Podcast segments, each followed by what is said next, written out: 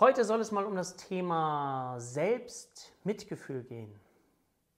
Selbstmitgefühl. Also wir kennen das Wort Mitgefühl. Aber was bedeutet Selbstmitgefühl? Ich finde, das ist ein ganz wichtiger Baustein in der Psychotherapie, der aber häufig unterschätzt wird. Und wir haben es manchmal leicht oder leichter, Mitgefühl für andere zu empfinden. Aber was ist mit dem Mitgefühl zu dir selbst, mit der Strenge zu dir selbst? Vielleicht hast du mal Lust, so ein bisschen mit hineinzutauchen in, in dein Gefühl, wie streng bist du mit dir selbst, als Mensch. Also es geht jetzt gar nicht so sehr um die Rolle des Therapeuten oder des Nicht-Therapeuten als Patient, sondern ganz allgemein. Bist du in einem Bereich strenger mit dir, in einem anderen Bereich nicht so streng? Nutzt du dieses System Mitgefühl für andere, für dich selber oder nutzt du das System der Strenge? Und ich sage auch gleich, welche Vor- und welche Nachteile das hat. Aber ich möchte noch einen Augenblick darin verweilen, dich erstmal so ein bisschen gefühlsmäßig hineinzubringen, dieses Mitgefühl. Hast du ein Gefühl dazu, was es bedeutet, Mitgefühl in sich zu entwickeln, in sich zu kultivieren. Vielleicht hast du schon mal das mit den Spiegelneuronen gehört. Dass, wenn jemand gähnt, dann gehen wir auch. Wenn jemand lacht, dann lachen wir auch. Ja? Und wenn du als Therapeut Mitgefühl hineinbringst in die Therapie, dann hast du die Chance, dass dein Patient dieses Mitgefühl aufnehmen kann und in sich selber auch kultivieren kann. Und gleichzeitig, und deswegen finde ich das so schön und ich liebe diese Ausbildung eben als Heilpraktikerin für Psychotherapie, Therapieausbildung, weil du gleichzeitig dich immer als Lernender auch mit, mit hineinnehmen kannst. Wo darfst du in dir noch mehr Selbstmitgefühl kultivieren, auch in der Arbeit zum Beispiel mit deinen Patienten. Und wovon hängt das ab, dieses Selbstmitgefühl? Das hängt häufig auch ab vom Selbstwert. Welchen Wert messe ich mir zu? Oder dein Patient, wenn der kommt, wenn Patienten zu uns in die Praxis kommen, dann erlebe ich häufig, dass dieser Selbstwert im Keller ist. Da ist nicht viel Selbstwert da. Ich habe schon Dinge probiert, ich habe versucht Lösungen zu finden, aber irgendwie funktioniert das nicht. Irgendwie bin ich zu doof. Weil es immer leider heute noch in der Gesellschaft dieses Gefühl gibt, wenn ich in eine Therapie gehe, gerade im Bereich der Psyche, dann habe ich es nicht geschafft. Ich möchte möglicherweise auch gar nicht, dass jeder das weiß. Das weicht sich auf zum Glück, aber dennoch ist ja so häufig so, das ist mir ein bisschen unangenehm, weil ich, ich schaffe es nicht alleine. Dabei würden wir, denke ich, wenn wir uns das mal vergleichbar in einem anderen Bild anschauen, doch von niemandem erwarten, dass er einen 100-Meter-Lauf absolviert, wenn er sich das Bein gebrochen hat, oder? Da würden wir doch nicht auf die Idee kommen zu sagen, also komm, jetzt reiß dich mal zusammen. Und bei einer psychischen Erkrankung vergleiche ich das Bild gerne, es ist wie ein Gehirnbruch. Ja? Da ist etwas vorübergehend zusammengebrochen, auseinandergebrochen, was auch wieder zusammenwachsen darf. Und ich finde dieses Bild sehr hilfreich. Ich verwende das auch in der Therapie, um eben zu zeigen, dass eben dieses Reiß dich zusammen eben an dieser Stelle nicht besonders hilfreich ist. Und wie wir das empfinden, ob wir Mitgefühl für uns selber haben oder auch für andere, hängt wiederum sehr stark damit zusammen, welche Bindungserfahrung wir in unserer eigenen Kindheit gemacht haben. Sind wir mit Urvertrauen groß geworden? Oder sind wir groß geworden mit einem Gefühl, dass es noch nicht reicht, dass ich mich anstrengen muss?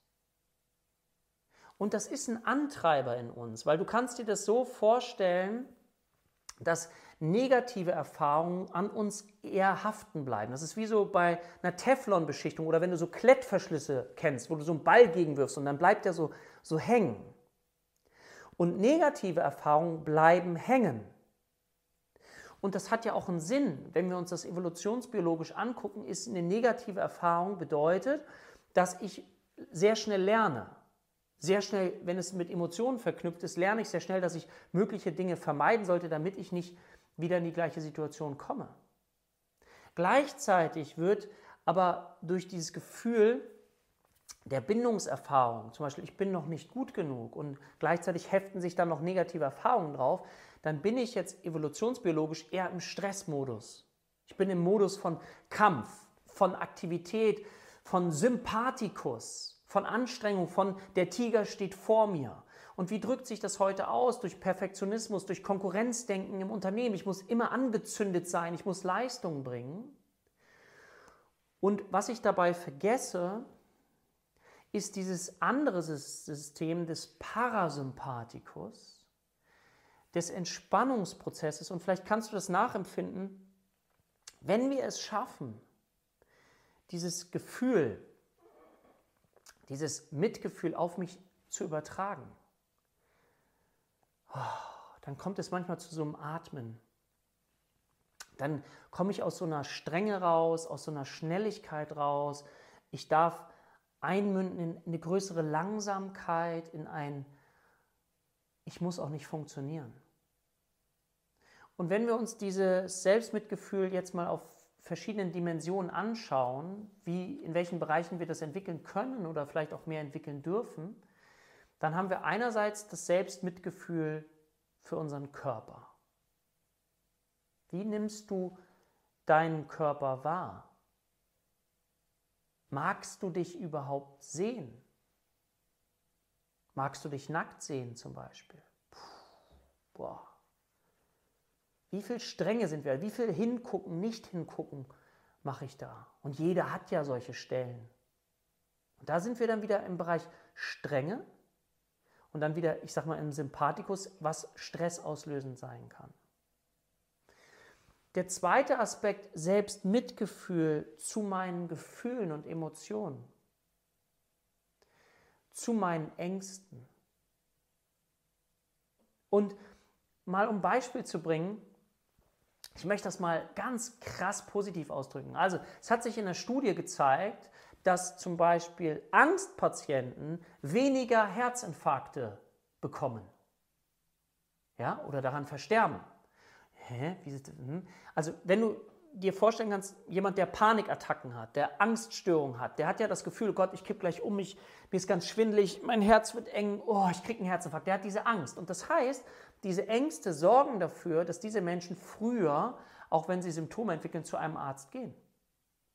Also es ist nicht immer nur alles schlecht. Das ist mir so wichtig, dass wir eben auch liebevoll und ressourcenorientiert schauen auf unsere Ängste. Und ich hab, suche immer nach dem, wo ein Symptom Sinn machen kann. Und ich habe so viele schöne Sachen erlebt bei Menschen, zum Beispiel mit Panikattacken, die ich therapeutisch begleitet habe und wo sich gezeigt hat, dass diese Panik in Form der Angst gar nichts Böses war, sondern ein liebevoller Hilferuf des inneren Wesens, um mir etwas zu zeigen, zu demonstrieren, um mein Leben zu verändern. Und wenn diese Menschen dann den Mut hatten, in diese Veränderung hineinzugehen, ist die Panik weniger geworden und gleichzeitig das Glücksempfinden größer geworden. Also das auch als liebevolle Botschafter zu sehen, eine Perspektive zu wechseln, um anders darauf zu schauen. Dazu möchte das Selbstmitgefühl dich auch einladen. Und ich lade dich auch ein, das mit in deine Arbeit mit Patienten zu nehmen. Um das mal zu durcharbeiten, zu durch, durchzuarbeiten. So, also Selbstmitgefühl auf den Körper, Selbstmitgefühl auf die Emotionen und die Gefühle und gleichzeitig auch Selbstmitgefühl auf unseren Geist, auf die Gedanken, auf das, was uns ablenkt, was uns so verwirrt erscheinen lässt, was manchmal einfach nicht richtig klar in uns ist.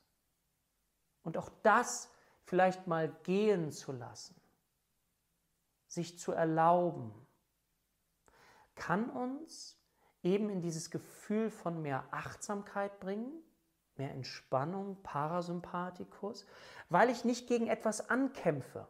Ja, ich kämpfe nicht gegen etwas an. Wenn alles sein darf, dann gibt es nichts, wogegen ich ankämpfe.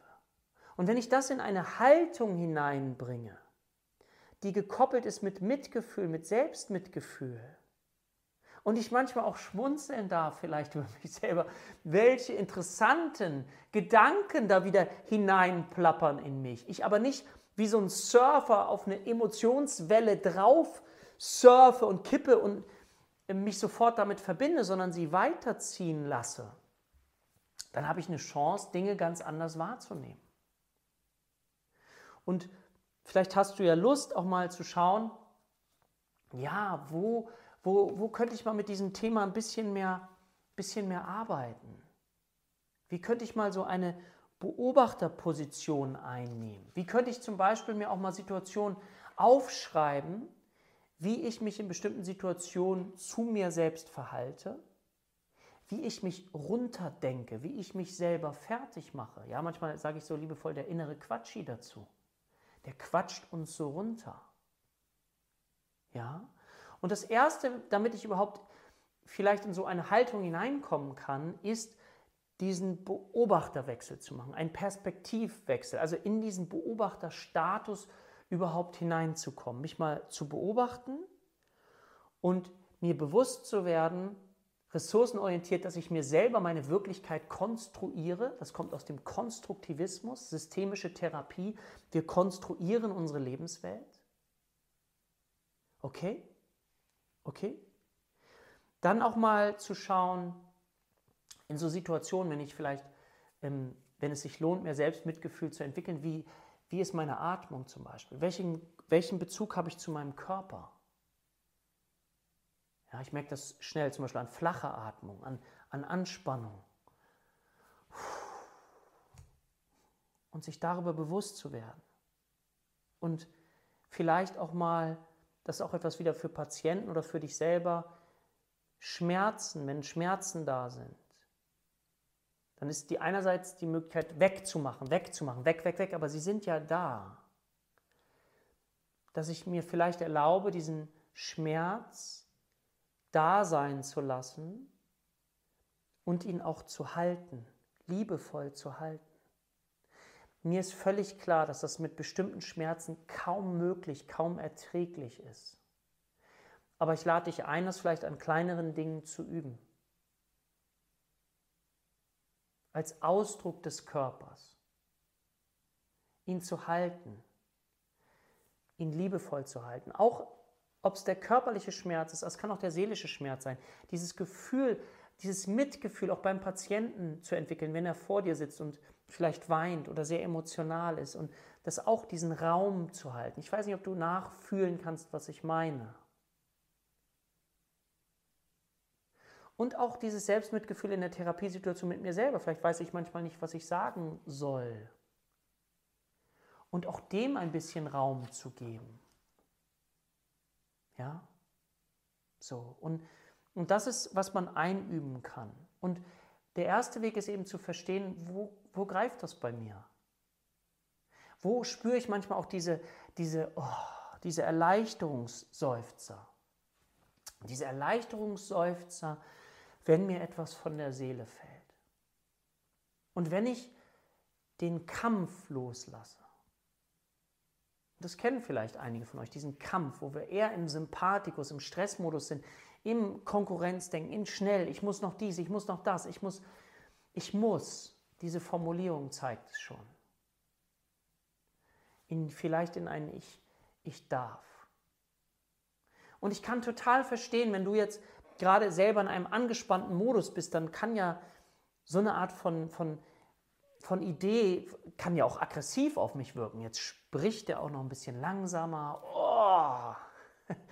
So, das kann ich total nachvollziehen. Aber auch diesen Weg dahin zu finden, von diesem, ich bin gestresst, ein Stückchen mehr langsamer zu werden. Nicht von jetzt auf gleich stehen zu bleiben, sondern wie in so einer Zeitlupe, wenn man sich etwas in Zeitlupe anguckt. Also erstmal bin ich ganz schnell, es wird alles so schnell und ich versuche mir zu imaginieren, wie ich mehr in eine Zeitlupe kommen darf. Und gleichzeitig so ein inneres Raumgefühl entwickeln darf, eine Haltung der Achtsamkeit Und zwar deine eigene Haltung, auch nicht Manche verbinden ja mit diesem Begriff Achtsamkeit, da steigen ja schon Aggressionen, weil Achtsamkeit hat immer was mit, mit Ruhe, mit Langsamkeit, mit diesem, manche sagen pseudospirituellen. darum geht es mir nicht, sondern es geht um dein eigenes Gefühl zum Thema Selbstmitgefühl. Und da darfst du dir was Eigenes daraus kreieren, was Eigenes entwickeln. Ich möchte dich nur einladen, dieses Thema mal mit auf deine liebevolle Agenda zu nehmen, einmal bei dir selber und einmal auch bei deinen Patienten. Und das mit hineinzunehmen, weil auch aus diesem Gefühl der Dankbarkeit oder des So-Sein-Lassens entsteht auch wieder eine Menge an Raum und auch an Freiheit. Okay, ich lade dich ein, probier das mal aus. Wenn du magst, kultiviere diesen Begriff Selbstmitgefühl. Du kannst den Begriff auch total verändern. Das ist Versuch, dein eigenes daraus zu machen und vielleicht einen Blick darauf zu verwenden, dieses Mitgefühl für dich, für deinen Patienten, weil das eben so schön auf den sogenannten Parasympathikus einwirkt, auf unser Entspannungssystem einzahlt. In diesem Sinne wünsche ich dir eine ganz tolle Woche und ich freue mich auf dich auf bald. Dein Dirk.